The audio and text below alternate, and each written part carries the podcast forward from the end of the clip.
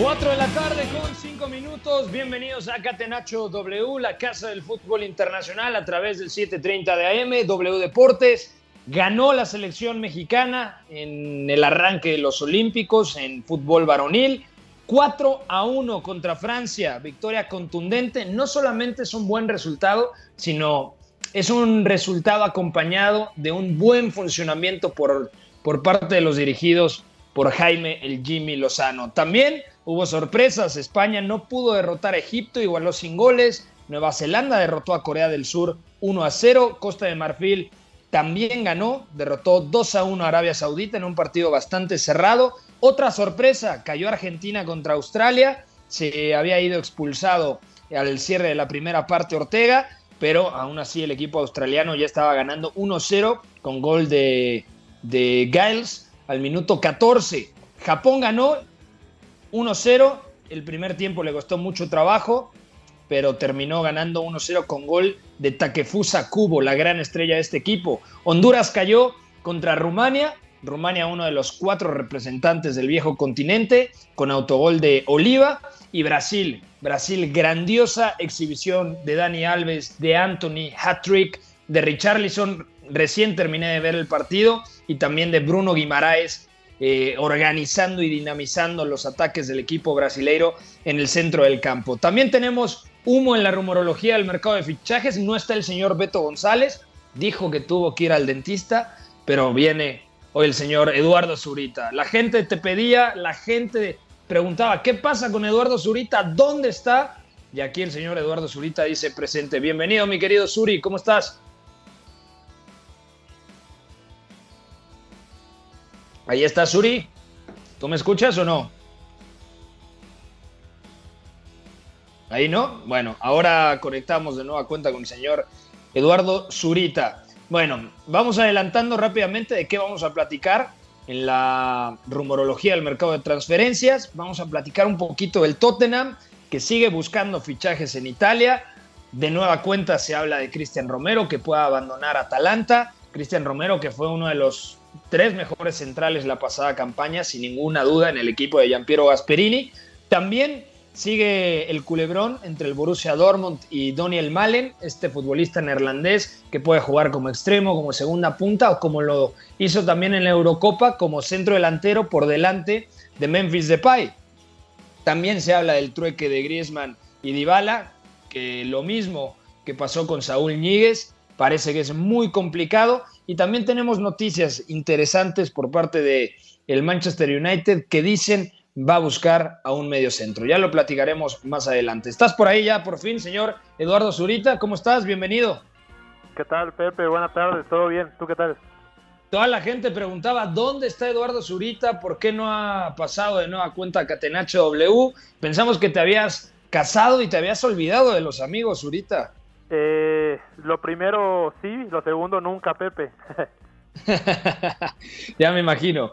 Eh, vamos a comenzar. Antes, saludo a Charlie en los controles, a Fo en la producción de este espacio y a toda la gente que nos sintoniza, ya sea en directo, mm, en su coche, en la oficina.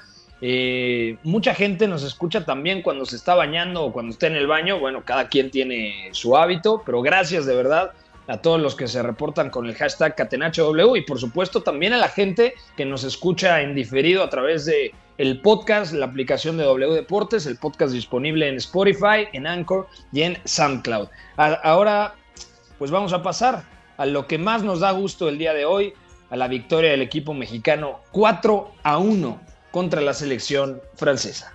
Fútbol lo más fácil que hay. Messi se perfila. Lo de azul y blanco. Se la pasa a lo de azul y blanco. Busca el quiebro. Y la mete en el arco Rompe su marcador de cara derecha. Le pega a Messi.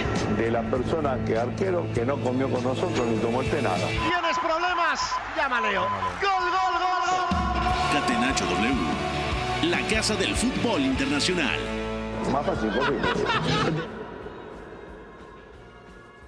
Bueno, el equipo mexicano con anotaciones de Alexis Vega al 47, de Francisco Sebastián Córdoba al 54, de Uriel Antuna al 80 y del Mudo Aguirre, Eduardo el Mudo Aguirre al 90, derrotó 4-1 a la selección gala. Se fue abajo en el marcador 2 0 y había descontado al minuto 70 desde los 11 pasos André Pierre Gignac después de un penalti que comete César Montes, que estaba dando un gran partido contra Colo Muaní, que había ingresado de cambio en lugar del extremo izquierdo Nordán. Lo primero, tenemos mucho que platicar sobre la selección mexicana, Zurita, y lo primero que te pregunto es, ¿cuál fue para ti el futbolista del partido?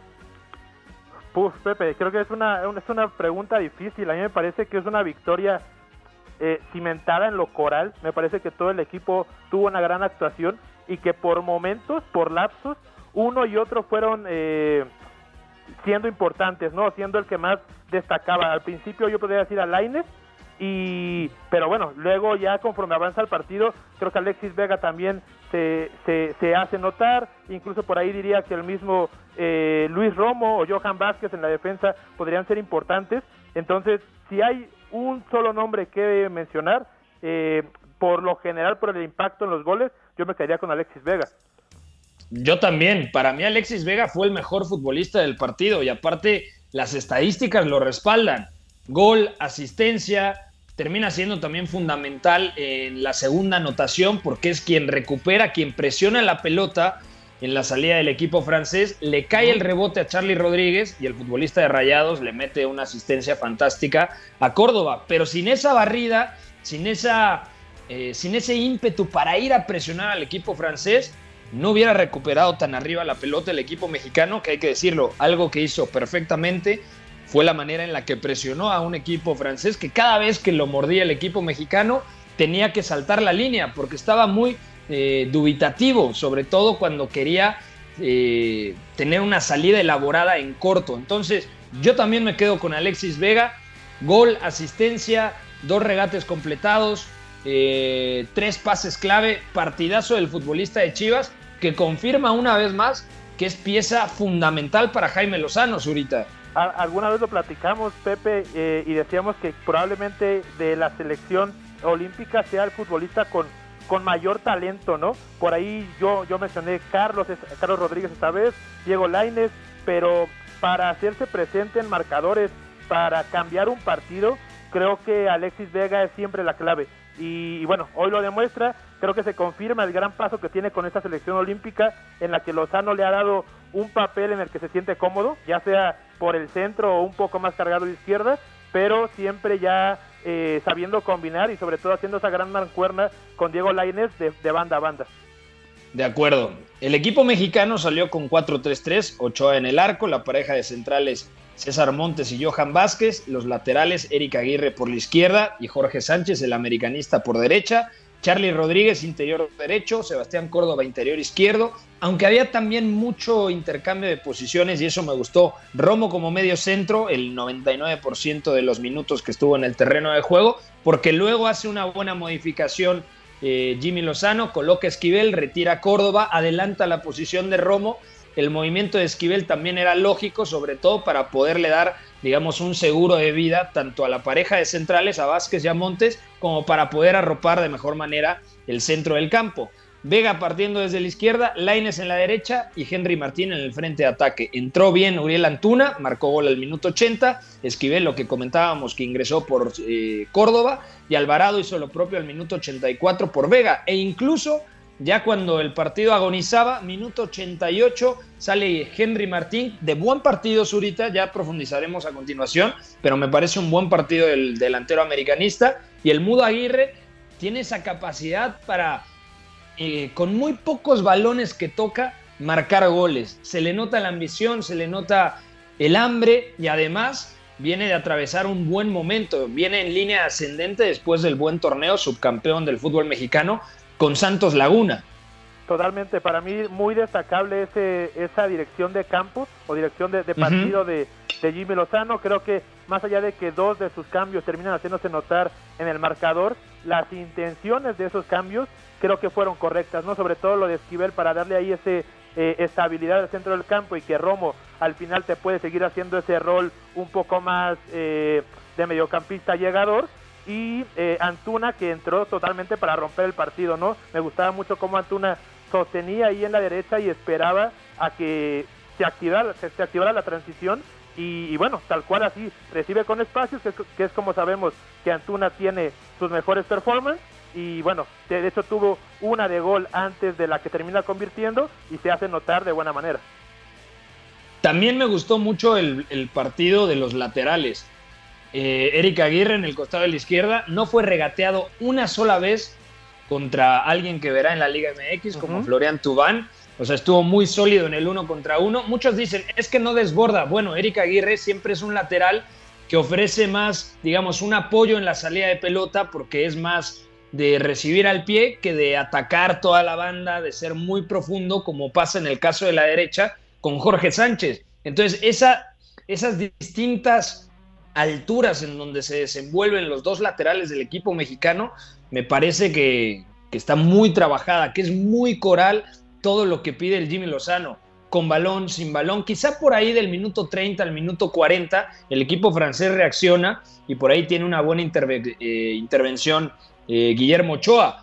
Pero en el global del partido sí podemos decir tranquilamente que el 4-1 justifica con lo que vimos en el trámite del encuentro, ¿no, Suri?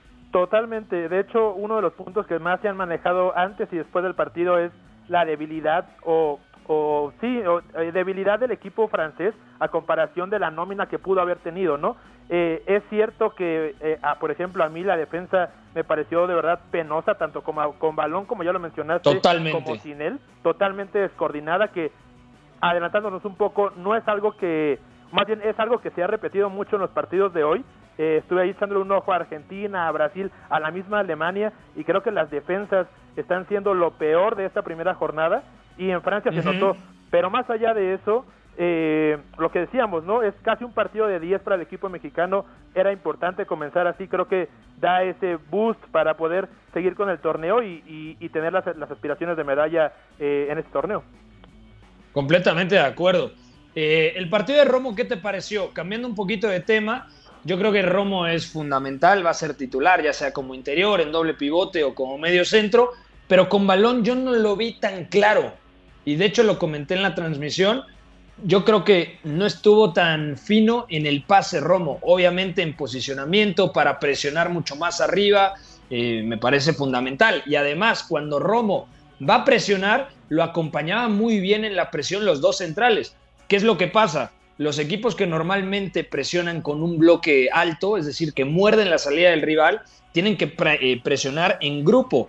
Y cuando Romo eh, adelantaba su posición, tanto Montes como Vázquez estaban muy finos para ir al corte. ¿Qué te pareció a ti el partido de Romo?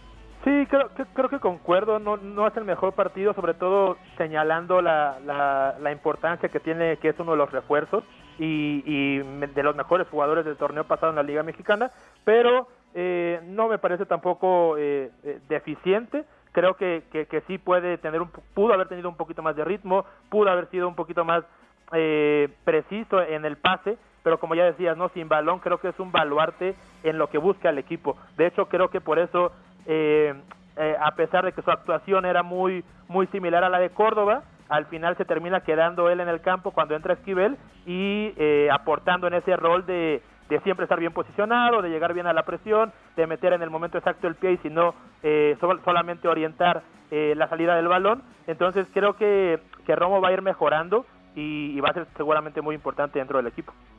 De acuerdo, ¿cambiarías algo de cara al partido de Japón? Porque hay que recordar, hay poquitos días de diferencia. Hoy es jueves, van a tener de descanso viernes, sábado y juegan el domingo, tiempo del centro de México, 6 de la mañana contra la selección nipona. Eh, eh, es difícil, ¿no? Yo creo que la, una de las variantes que más o, la más fresca que tenemos es la de Alexis Vega por el centro y, probablemente Alvarado tomando su lugar en el otro lado o Laines en la izquierda y Antuna en la derecha.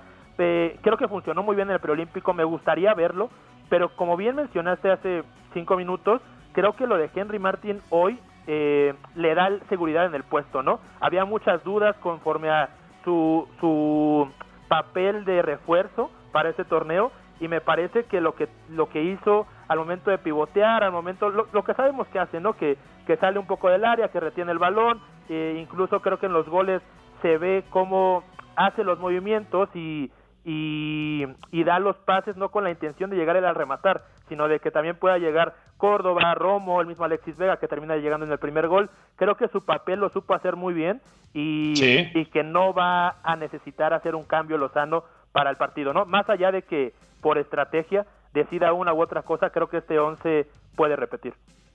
Sí, yo también creo que puede repetir, pero también puede tener más rodaje ciertos elementos. A ver, a día de hoy yo veo muy definido el 11 del equipo mexicano. Quizá la mayor duda que tenía, y al final le resultó al Jimmy, era dónde iba a jugar Romo, porque yo veía prácticamente imprescindible a Esquivel. Eh, yo veía a Romo como interior, Esquivel como medio centro, y la otra eh, cuestión en donde no sabía quién iba a acompañar a César Montes, si Angulo, que Angulo tuvo un gran preolímpico, de hecho Angulo me gustó más en el preolímpico que Johan Vázquez, sobre todo con la pelota. Johan Vázquez también es zurdo, pero normalmente en Pumas juega en el costado de la derecha por la presencia de Nicolás Freire.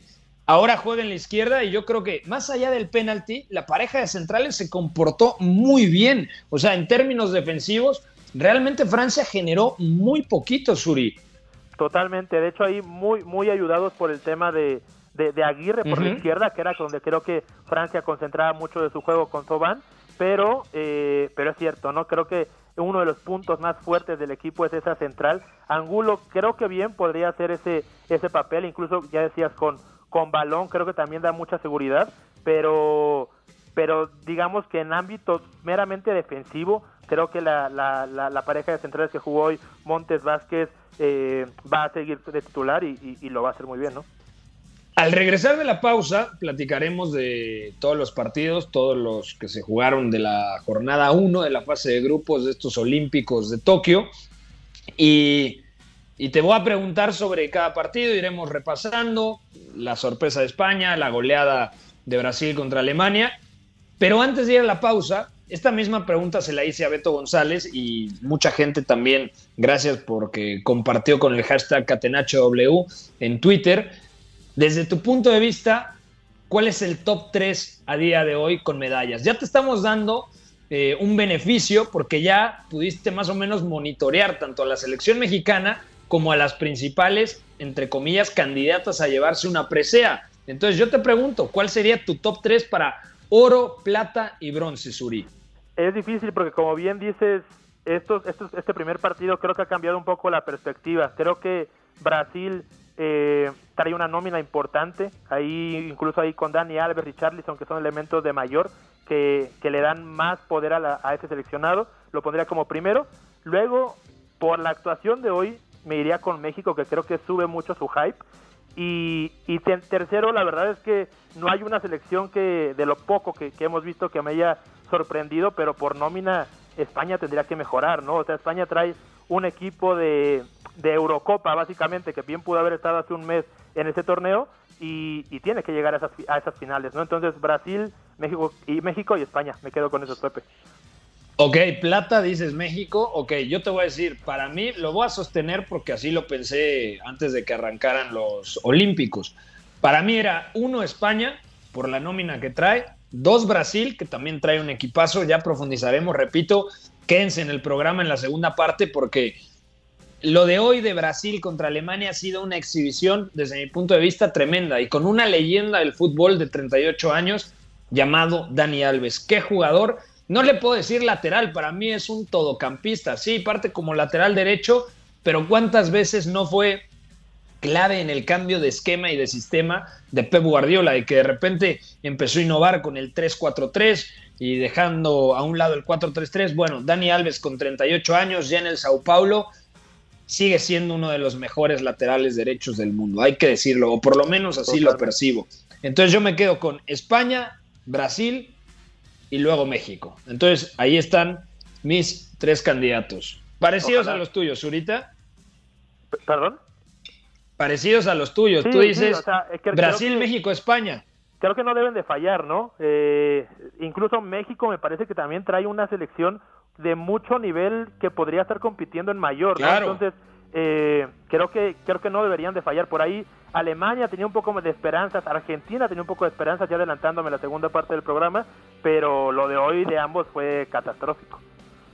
De acuerdo, vamos a ir a una pausa, mi querido Zurita. Al regresar platicamos de los partidos más relevantes. Bueno, ya hablamos de México. También hablaremos del próximo rival que tiene el equipo de Jaime Lozano, el equipo japonés que derrotó hoy 1 a 0 a Sudáfrica. Le costó mucho trabajo, sobre todo en la primera parte. Lo más destacado de, este, de estos Olímpicos en cuestión de fútbol y también todas las noticias de actualidad con el mercado de fichajes. Vamos a una pausa, no se despeguen. Seguimos aquí en Catenacho W a través de W Deportes 730 de AM. Volvemos. Lo que para mí es el fútbol. Éramos todos muy amigos, nos gustaba jugar juntos, la pasábamos bien reunidos, intentábamos hacerlo lo mejor posible, atacar mucho y luego recuperarla con la ilusión de volver a atacar. Hasta el Choco Bonito supo rendirse ante la estrategia invencible. Catenacho W, la casa del fútbol internacional.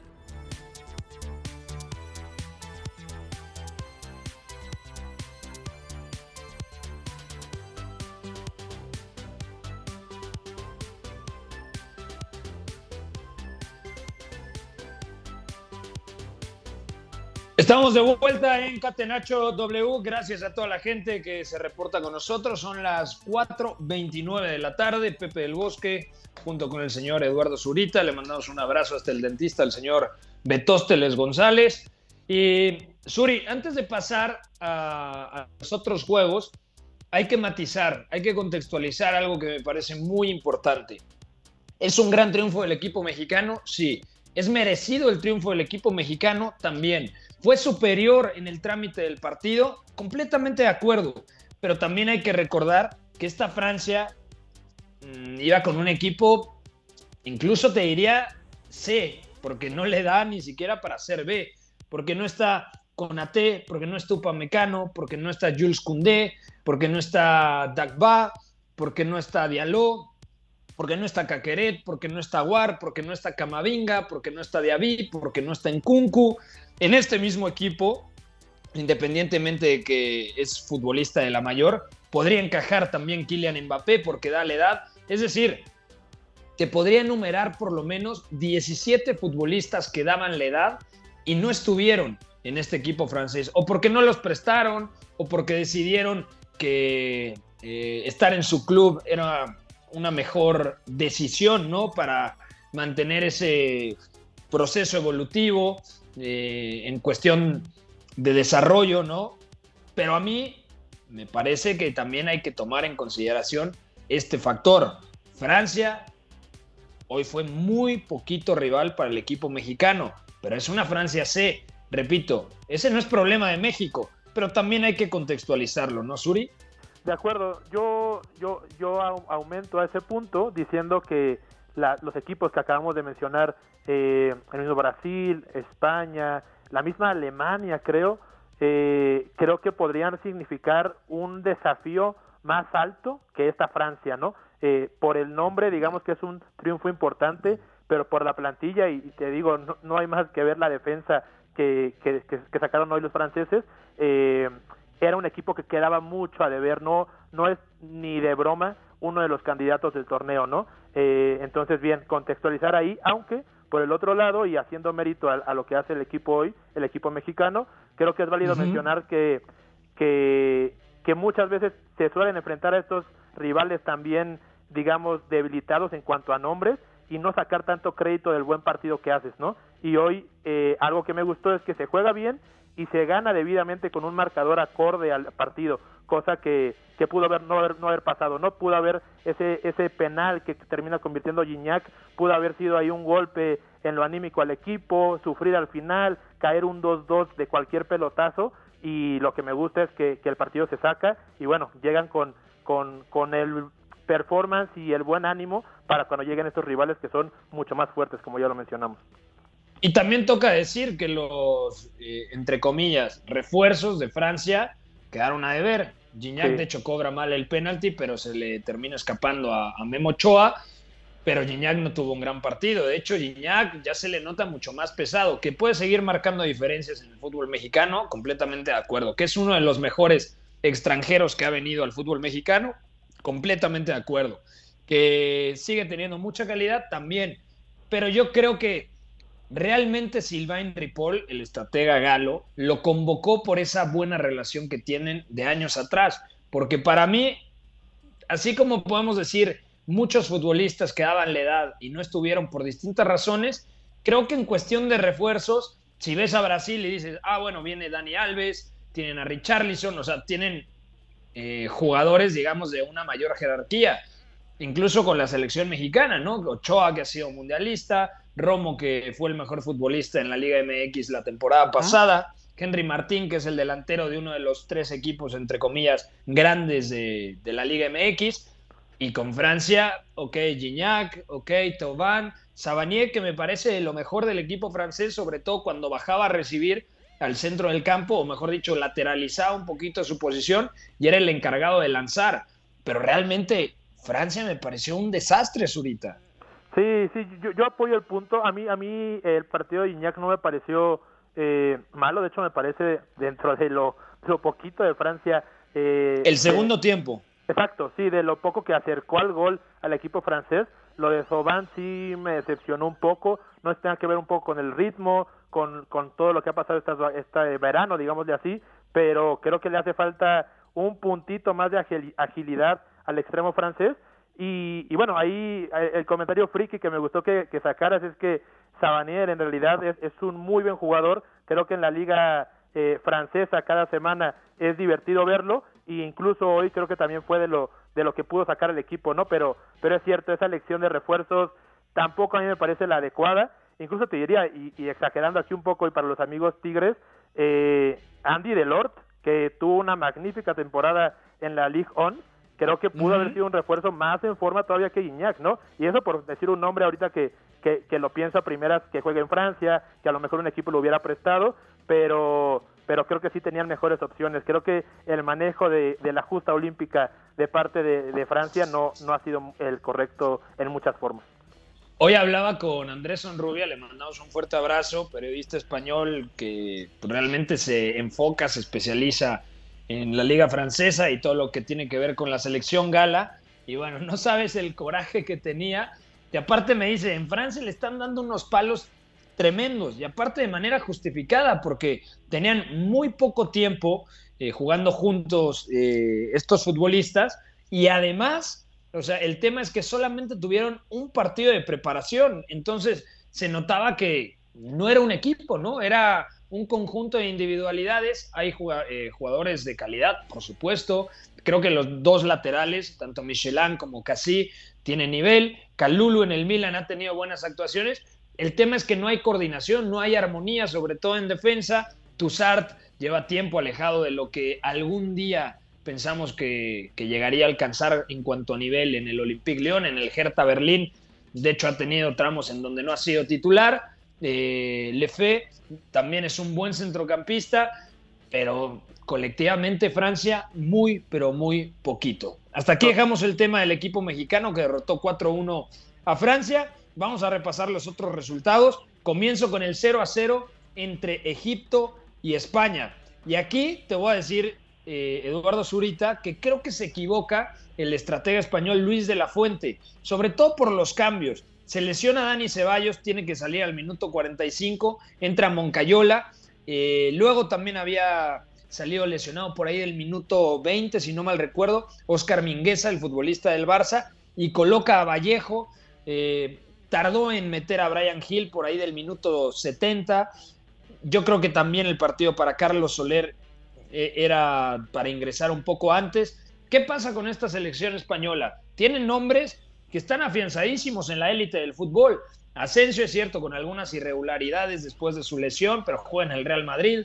Oyarzábal con la Real Sociedad. Creo que Oyarzábal no atraviesa un buen momento de confianza después de aquel partido de semifinales de la Eurocopa contra Italia. Dani Olmo, que viene a ser uno de los mejores futbolistas del equipo de Luis Enrique también en la Eurocopa. Miquel Merino como medio centro, aunque yo creo que se siente más cómodo como interior de, posesión, es decir, con alguien que le cubra la espalda. Yo pensaba que, ahí iba a jugar Subimendi, pero me parece que estaba lesionado. Y, sensaciones de España, a grandes rasgos, Zurita. Sí, a, mí también me parece que, que, el manejo de los cambios no fue no fue mucho lo correcto. Por ahí Vallejo no, no me termina de sonar en la posición en la que entró. Eh, perdió mucho el equipo con Dani Ceballos porque es cierto que, que atacando el repliegue nunca encontraron la forma de, de llegar al gol. Por ahí tuvieron dos opciones, si, si no mal recuerdo, pero más allá de eso no, no, no creo que estuvieran tan cerca. Decepcionante en mi forma de verlo la actuación de Marco Asensio. Eh, creo que, o al menos yo esperaba muchísimo más de Asensio eh, como jugador, incluso antes de la lesión, aunque la lesión lo termina mermando muchísimo desde hace algunos años, pero es que no se hace notar, ¿no? Creo que en un, en un partido como el de hoy, a Oyarzábal y a Asensio se le pedía ese, ese desmarque, ese dar muchas posibilidades al balón, y, y creo que no, no, no terminé de verlo, ¿no? Eh, creo que ahí falla un poco España, creo que, como te decía hace, hace poco, es cuestión de tiempo para que agarren ritmo como equipo, y, puedan funcionar en el torneo, pero lo cierto es que lo de hoy eh, sí baja un poco la expectativa. Por ahí también Pedri creo que fue un poco de lo mejor, pero es cierto que la carga de física que tiene esta temporada es increíble, entonces por ahí algunos puntos para resolver para el cuadro español.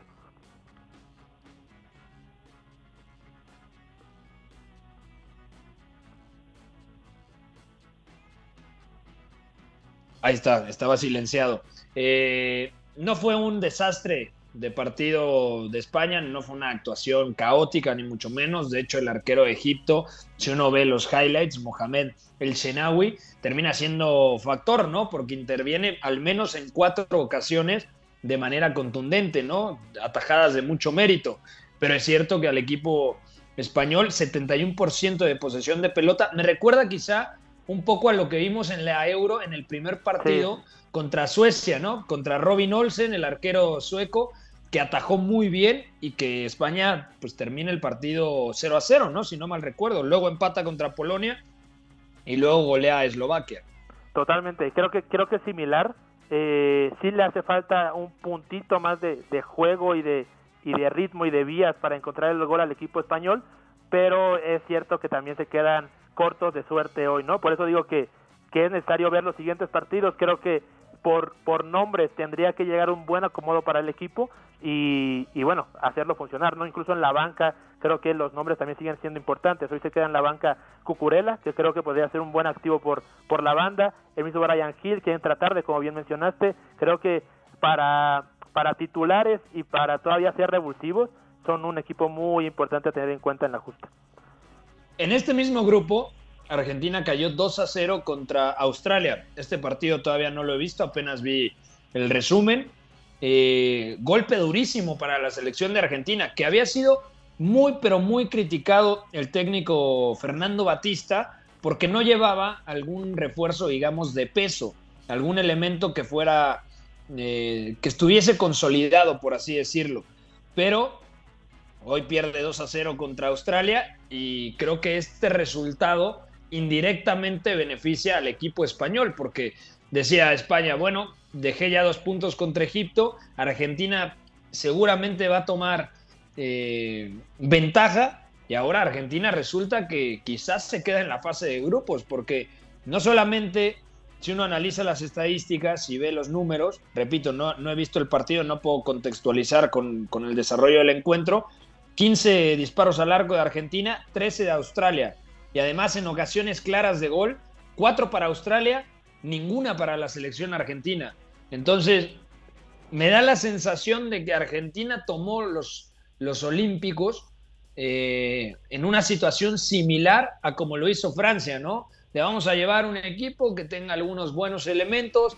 Está ahí, por ejemplo, Ezequiel Barco, está Colombato, está Fausto Vera, está el chico del Atlético de Madrid, se me ve el nombre del central, Nahuel Pérez, está Alexis McAllister, está Adolfo Gaich, o sea, tiene elementos importantes, pero no tiene jugadores de peso como si Brasil, México o la misma España o incluso Alemania, ¿no? A mí me parece que, a mí me parece un poquito más arriba de Francia la, la nómina, son, son, son jóvenes, es cierto, no, no hay ninguno, digamos, asentado en la élite, pero, pero yo sí tenía ganas de ver esta combinación entre McAllister, Barco, incluso el mismo Thiago Almada, que hoy no está en el equipo. Eh, creo que, que Argentina queda de ver y que tiene un punto muy deficiente en la línea defensiva, ¿no? Hoy termina jugando con, con uno menos el segundo tiempo, con expulsión de Francisco Ortega casi al final del primer, de la primera mitad, pero desde antes se notaba mucha descoordinación. Creo que al ser equipos tan improvisados los de esta, estos Juegos de Tokio, creo que a varios equipos, ya te decía, ¿no? A Francia, a Argentina, a Alemania, les puede costar este, esta coordinación defensiva. contrario a, por ejemplo, lo que veíamos en la Eurocopa, en donde veíamos equipos que por, por sí mismos decidían replegar y hacer una, una defensa eh, eh, a baja altura muy bien coordinada. En estos equipos todo el mundo quiere salir, veo muchos espacios a la espalda, veo muchos espacios en los intervalos entre lateral y central o los mismos centrales. Creo que hay mucho trabajo para los equipos en ese aspecto y que por ahí puede haber alguna eh, algún punto clave no para, para avanzar o no avanzar. Y, Argentina mucho a deber en esa parte. De acuerdo. Eh, ¿te parece si pasamos al análisis del partido de Brasil contra Alemania 4 a 2 terminó el encuentro. Exhibición para mí si lo de México contra Francia fue potente bueno el partido de Brasil es tremendo. De hecho el equipo eh, brasileiro se pudo ir 4 a 0 en la primera parte, porque falla un penalti el atacante del Hertha Berlín, Mateus Cuña, hat-trick de Richarlison, y la otra anotación la hizo Paulinho, que ingresó de cambio por Anthony. Pero si uno analiza los nombres, por ejemplo, Richarlison, hat-trick. Mateus Cuña es un futbolista que tiene mucho talento, quizá no le dio para demostrarlo en el Leipzig, que era otro escenario, pero en el Hertha Berlín es pieza clave. Luego, eh, Anthony es un grandísimo extremo, nos gusta mucho en el, en el Ajax. Eh, tiene ese cambio de ritmo también, un tren inferior espectacular. Eh, juega en la derecha, pero es zurdo, entonces tiene alma de media punta, sobre todo porque engancha. A mí me encanta lo de Anthony, sinceramente, y además se complementa muy bien con Dani Alves que Dani Alves alternaba carriles. ¿A qué me refiero con esto? A veces te aparecía por banda, a veces creaba superioridad por dentro, siempre ofreciendo ventajas. Dejó cuatro pases clave para hacer un lateral. Es tremendo este dato. Y además me gustó mucho cómo se complementaron en el centro del campo eh, los dos elementos de, Brasil, ¿no? Tanto Douglas Luis, que ha tenido una temporada con pocos reflectores, pero de mucho nivel en el Aston Villa de Dean Smith. Y por otro lado, Bruno Guimaraes, que junto a Dani Alves y a Richarlison, para mí está en el podio del partido. Gran partido del centrocampista del Olympique Lyon, manejando los hilos del medio campo e imponiéndose a un rival que, bueno, a priori no era sencillo como la selección teutona. Totalmente, a mí me parece que, que, los goles eh, ayudaron a que Alemania se perdiera muy rápido pero es que lo que jugó Brasil en ese primer tiempo fue, yo no lo esperaba al menos de, de, primeras, ¿no? Lo que ya dices, Dani Alves por la derecha, Bruno Guimaraes llevando los hilos de, todo el juego y Richarlison que creo que en esa, digamos, doble punta, de llamarlo de alguna forma, junto con Mateus Cuña, pero los dos muy libres, eh, nunca le encontraron el, modo los, los centrales alemanes, ¿no? Creo que eh, Richarlison eh, en este tipo de juegos en donde todo se abre, donde él puede entrar y, llegar al área por donde le plazca, le viene muy bien y lo demuestra con ese hat-trick que hace. Luego, bueno, en el segundo tiempo, eh, claramente el partido iba a seguir otra tónica. Alemania empieza a recuperar los goles, también le ayudan, más los goles que su propio juego. Y, pero bueno, creo que Brasil tenía que llevarse la victoria y termina sellado con ese gol de, de, de Claudinho, ¿no? Si no me equivoco. De Paulinho, perdón, de eh, Paulinho. De Paulinho, exactamente. Y además, Maximilian Arnold se fue expulsado, ¿eh? Sí, que, bueno, pieza crucial del equipo, ¿no? O sea, lo de lo de Alemania no no no no es poca cosa. Digo, creo que no llega al nivel de, de Brasil o de España, pero por ahí incluso tiene varios jugadores que en torneos europeos con límite de edad nos han gustado mucho en años anteriores. Totalmente, y además Max Kruse, eh, Nadem eh, Amiri, Maximilian Arnold, Marco Richter. Richter eh, hace, hace dos años con, con, Lucas Waldschmidt estaba haciendo, estábamos vueltos locos con ellos dos, ¿no? incluso por ahí Mayer también, creo que el mismo Henrich, creo que es importante en, en, el día a día en la, en la Bundesliga y hoy se ven muy mal, ¿no? Incluso creo que los peores jugadores, se repite otra vez la tendencia del equipo, son esa línea defensiva sin ninguna coordinación. Estuvo tan mal Alemania que perdió 4-2 y la figura del equipo teutón o el mejor jugador del equipo alemán fue Florian Müller, el arquero. Entonces, así de mal estuvo el equipo alemán y así de bien estuvo Brasil, que repito, después de la primera jornada yo creo que es el equipo que ha dejado mejores sensaciones. Aquí, en este mismo, dime. Anotar, Pepe, nada más anotar aquí que habiendo repasado estas selecciones fuertes, que creo que son las que las que están en el torneo, eh, yo no había reparado hasta el día de hoy que el camino de México relativamente es es favorable, ¿eh? porque Brasil, Alemania, España e eh, y Argentina están en la parte del grupo C y D, que se van a enfrentar entre ellos en cuartos de final, y a México le toca con un grupo, en teoría, en papel, mucho más sencillo, sin ninguna de estas potencias. Sí, que además hubo ya sorpresa, ¿no? Lo de Nueva Zelanda derrotando a Corea del Sur, que si no mal recuerdo, México enfrenta a Corea del Sur en Londres 2012. y luego eh, hoy Rumania también se impone 1-0 a la selección hondureña. Entonces, sea primero o segundo del grupo, yo creo que comparto lo que dices, tiene un camino más accesible. Y no solamente, si uno ve eh, los highlights, el resumen del partido, no solo es de que haya ganado Rumania, sino que el resultado no va de la mano con la cantidad de ocasiones que generó el equipo hondureño. O sea, creo que Honduras hoy mereció mucho más y sabemos que, bueno, ya lo, vemos en la Copa Oro, lo vimos en el preolímpico y ahora, más allá de la derrota, reafirma a Honduras que puede competir en este grupo independientemente de que haya caído en el primer partido contra el conjunto rumano. Por último, ya para cerrar el tema de, los Olímpicos, en, en cuestión de fútbol, Costa de Marfil derrotó 2 a 1 a Arabia Saudita. ¿Por qué hablamos de Costa de Marfil? Está en el grupo de Alemania y de Brasil. Y si uno repasa la lista, el once inicial del conjunto marfileño, hay nombres como Eric Bailly del Manchester United. Está eh, Idrissa Dumbia. Está Frank Kessie.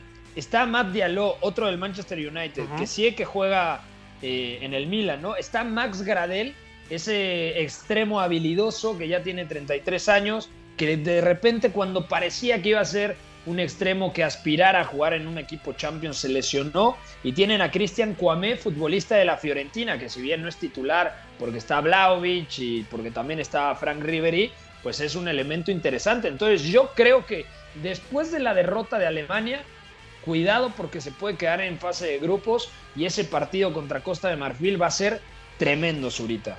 De acuerdo, incluso creo que eh, puede ser un rival que se le complica a la misma Alemania, ¿no? Con este ritmo vertiginoso, por lo poco que pude ver del partido de Costa de Marfil, creo que el ritmo le, puede sobrepasar a Alemania, como ya le pasó hoy con Brasil, y, y, sí, quedarse fuera completamente, la nómina no es nada despreciable y, y probablemente pueda ser ahí una de las sorpresas del equipo africano. De acuerdo, hasta aquí dejamos el tema del fútbol en los Olímpicos de Tokio. Vamos ahora a hablar un poquito de los rumores en el mercado de fichajes. Mercado de transferencias. Catenacho W. Bueno, tres rumores rápidamente. Fabrizio Romano reporta que el Tottenham tiene términos personales acordados. Ojo con esto, con Cristian Romero. Sería un gran fichaje y además está al caer lo del japonés Tomiyasu. Le han ofrecido contrato por cinco temporadas y ya negocia con la Atalanta para llevarse al central argentino, recientemente campeón de Copa América. Aunque de momento entre clubes no hay arreglo. ¿No te gustaría Cristian Romero en el Tottenham o prefieres que se quede con Gasperini? Mm, para el Tottenham me parece un gran movimiento, ¿no? No sé si a Romero sea lo que más le convenga, pero pero el Tottenham definitivamente necesita ahí un refuerzo. Y creo que, lo están haciendo bien ¿eh? incluso creo que los rumores del mercado eh, me gustan cómo está armando el equipo en uno Espíritu Santo. Y además por plata le seguramente le va a convenir no a Cristian Romero por dinero. Sí la, Atalanta creo que incluso sigue siendo al día de hoy de las nóminas más bajas del calcio yo diría de del 10 para abajo. Y, y el Tottenham es totalmente y la Premier es una mejora sustancial ahí. De acuerdo. Y antes de irnos, dos noticias más. El Borussia Dortmund está en, eh, instancias finales para cerrar el fichaje de Daniel Malen. PSV y Borussia Dortmund preparan detalles para que se cierre la operación después de que se acordaran ya los términos personales con el superagente italiano Mino Rayola. Bueno, y por último, la gran apuesta del, perdón, Pepe, la siguiente gran apuesta del Dortmund, ¿no? Que casi siempre le sale. Sí, pero no le va a costar lo que le costó Sancho. O sea, lo de Sancho fue una garantía porque lo fichó por menos de 10, por menos de 10 millones y lo terminará vendiendo por 85 más 10 en variables. Y lo de Ousmane Dembélé lo fichó por 15 y lo vendió por más de 120. Entonces yo creo que por Malen pagarán alrededor de 30, 40, pensando que lo van a vender en dos, tres temporadas en 80, 90, ¿no? Exacto. Sí, bueno, digo, no, no es la, la, plusvalía de, de, los otros deals, pero creo que, que también le pueden sacar muy buen dinero y creo que Donny Malen tiene el talento para, para hacer ese tipo de ventas me gustó ese término de plusvalía. Andas fino, Suri. Eh, por último, la Juve y el Barça siguen negociando rumores que indican el posible trueque entre Antoine Griezmann y Pablo Dybala como protagonistas. Ambos clubes quieren conservar a su jugador. Eh, Jorge Antún, agente de Pablo Dybala, estará en Italia la próxima semana para negociar la renovación del argentino con un contrato de larga duración. Es decir, que a pesar de que hay mucho ruido, realmente es muy difícil de que se concrete. Es decir, el señor Bento González nos ha mandado puro humo el día de hoy. Y Eduardo Zurita. No se hace, Pepe. Eso de Griezmann no no se hace. Yo tampoco creo. Así como dije en su día que lo de Saúl me parecía a mí algo completamente loco, yo creo que el Barcelona, sobre todo, es la porta. La porta tiene que ser un poco más astuto para, ok, se va a ir Griezmann porque tenemos que reducir la masa salarial, perfecto. Pero, ¿por cuánto se va a ir Griezmann? Hay que venderlo bien, ¿no? Hay que sacarle plata. Pero bueno, ya lo platicaremos en otra ocasión. Suri, te mando un cariñoso abrazo, amigo. Gracias por pasarte por acá. Pepe, abrazo y gracias a todos los que escucharon hoy. Fuerte abrazo a Charlie en los controles, a Fue en la producción de este espacio. Soy Pepe del Bosque. Mañana nos pueden sintonizar aquí a través de W Deportes 7:30 AM en punto de las 4 de la tarde. La casa del fútbol internacional hoy cierra el telón. Pásenla bien.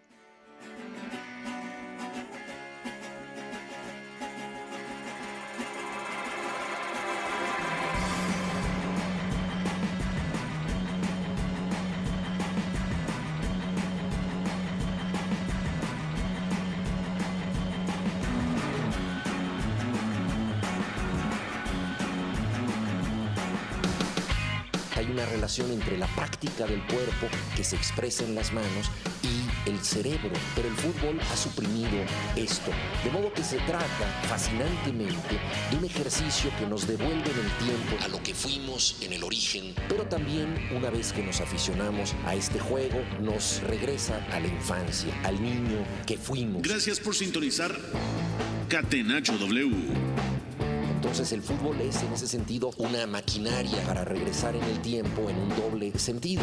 Por W Deportes, la frecuencia del fútbol internacional.